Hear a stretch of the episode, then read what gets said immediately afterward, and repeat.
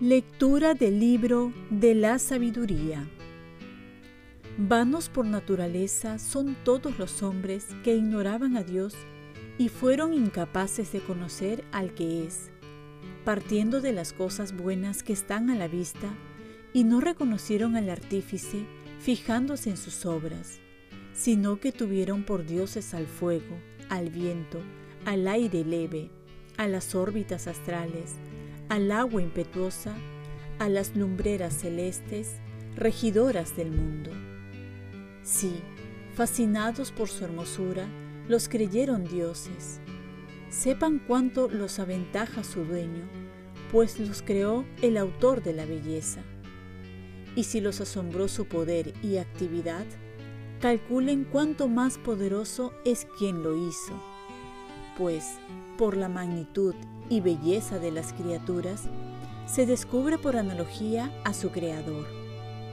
Con todo, estos merecen un reproche menor, pues tal vez andan extraviados, buscando a Dios y queriéndolo encontrar. En efecto, dan vueltas a sus obras, las exploran y su apariencia los subyuga, porque es bello lo que ven, pero ni siquiera estos tienen excusa porque si lograron saber tanto que fueron capaces de averiguar el principio del cosmos, ¿cómo no encontraron antes a su dueño? Palabra de Dios. Salmo responsorial. El cielo proclama la gloria de Dios. El cielo proclama la gloria de Dios el firmamento pregona la obra de sus manos. El día al día le pasa el mensaje. La noche a la noche se lo susurra. El cielo proclama la gloria de Dios. Sin que hablen, sin que pronuncien, sin que resuene su voz, a toda la tierra alcanza su pregón y hasta los límites del orbe su lenguaje el cielo proclama la gloria de Dios. Lectura del Santo Evangelio según San Lucas. En aquel tiempo, Jesús dijo a sus discípulos, Como sucedió en los días de Noé, así serán también en los días del Hijo del Hombre. Comían, bebían y se casaban hasta el día que Noé entró en el arca. Entonces llegó el diluvio y acabó con todos. Lo mismo sucedió en tiempos de Lot. Comían, bebían, compraban, vendían, sembraban, construían, pero el día que Lot salió de Sodoma, llovió fuego y azufre del cielo y acabó con todos. Así sucederá el día que se manifieste el Hijo del Hombre.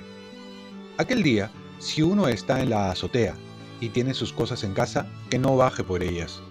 Si uno está en el campo, que no vuelva.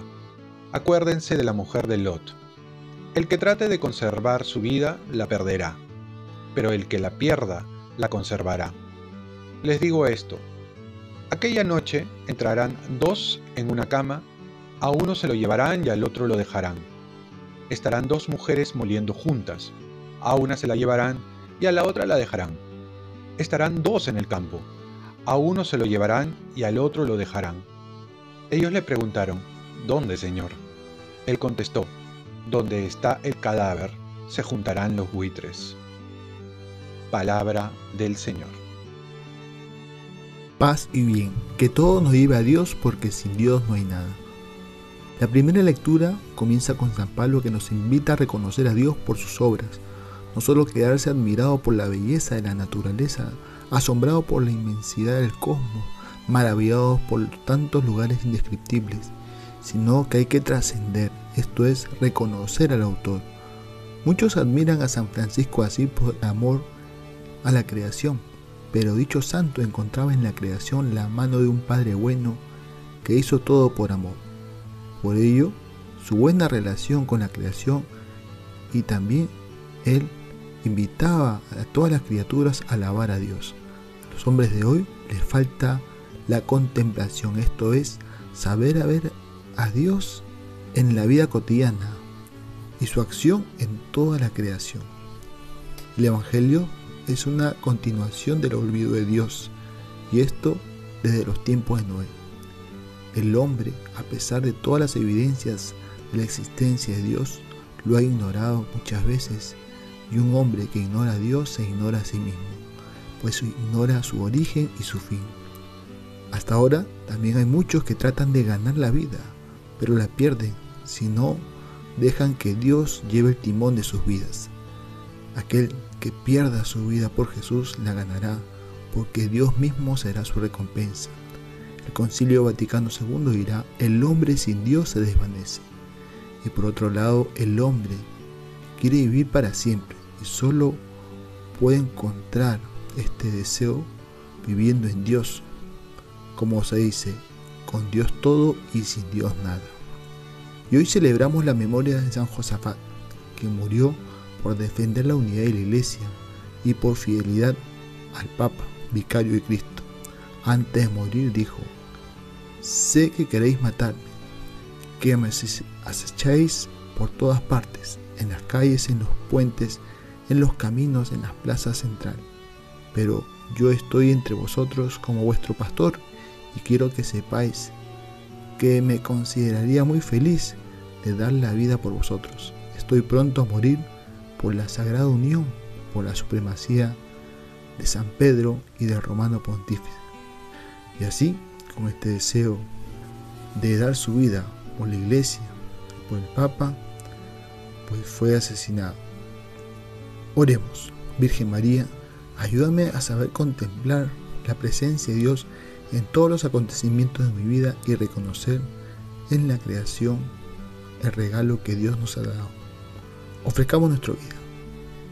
Dios Padre nuestro, yo te ofrezco toda mi jornada en unión con el corazón de tu Hijo Jesucristo, que siga ofreciéndose a ti en la Eucaristía para la salvación del mundo.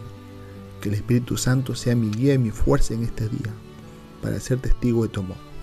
Con María, la Madre del Señor y de la Iglesia, te pido por las intenciones del Papa con San José Obrero te encomiendo mi trabajo y mis actividades de hoy, para que se haga en mí tu voluntad.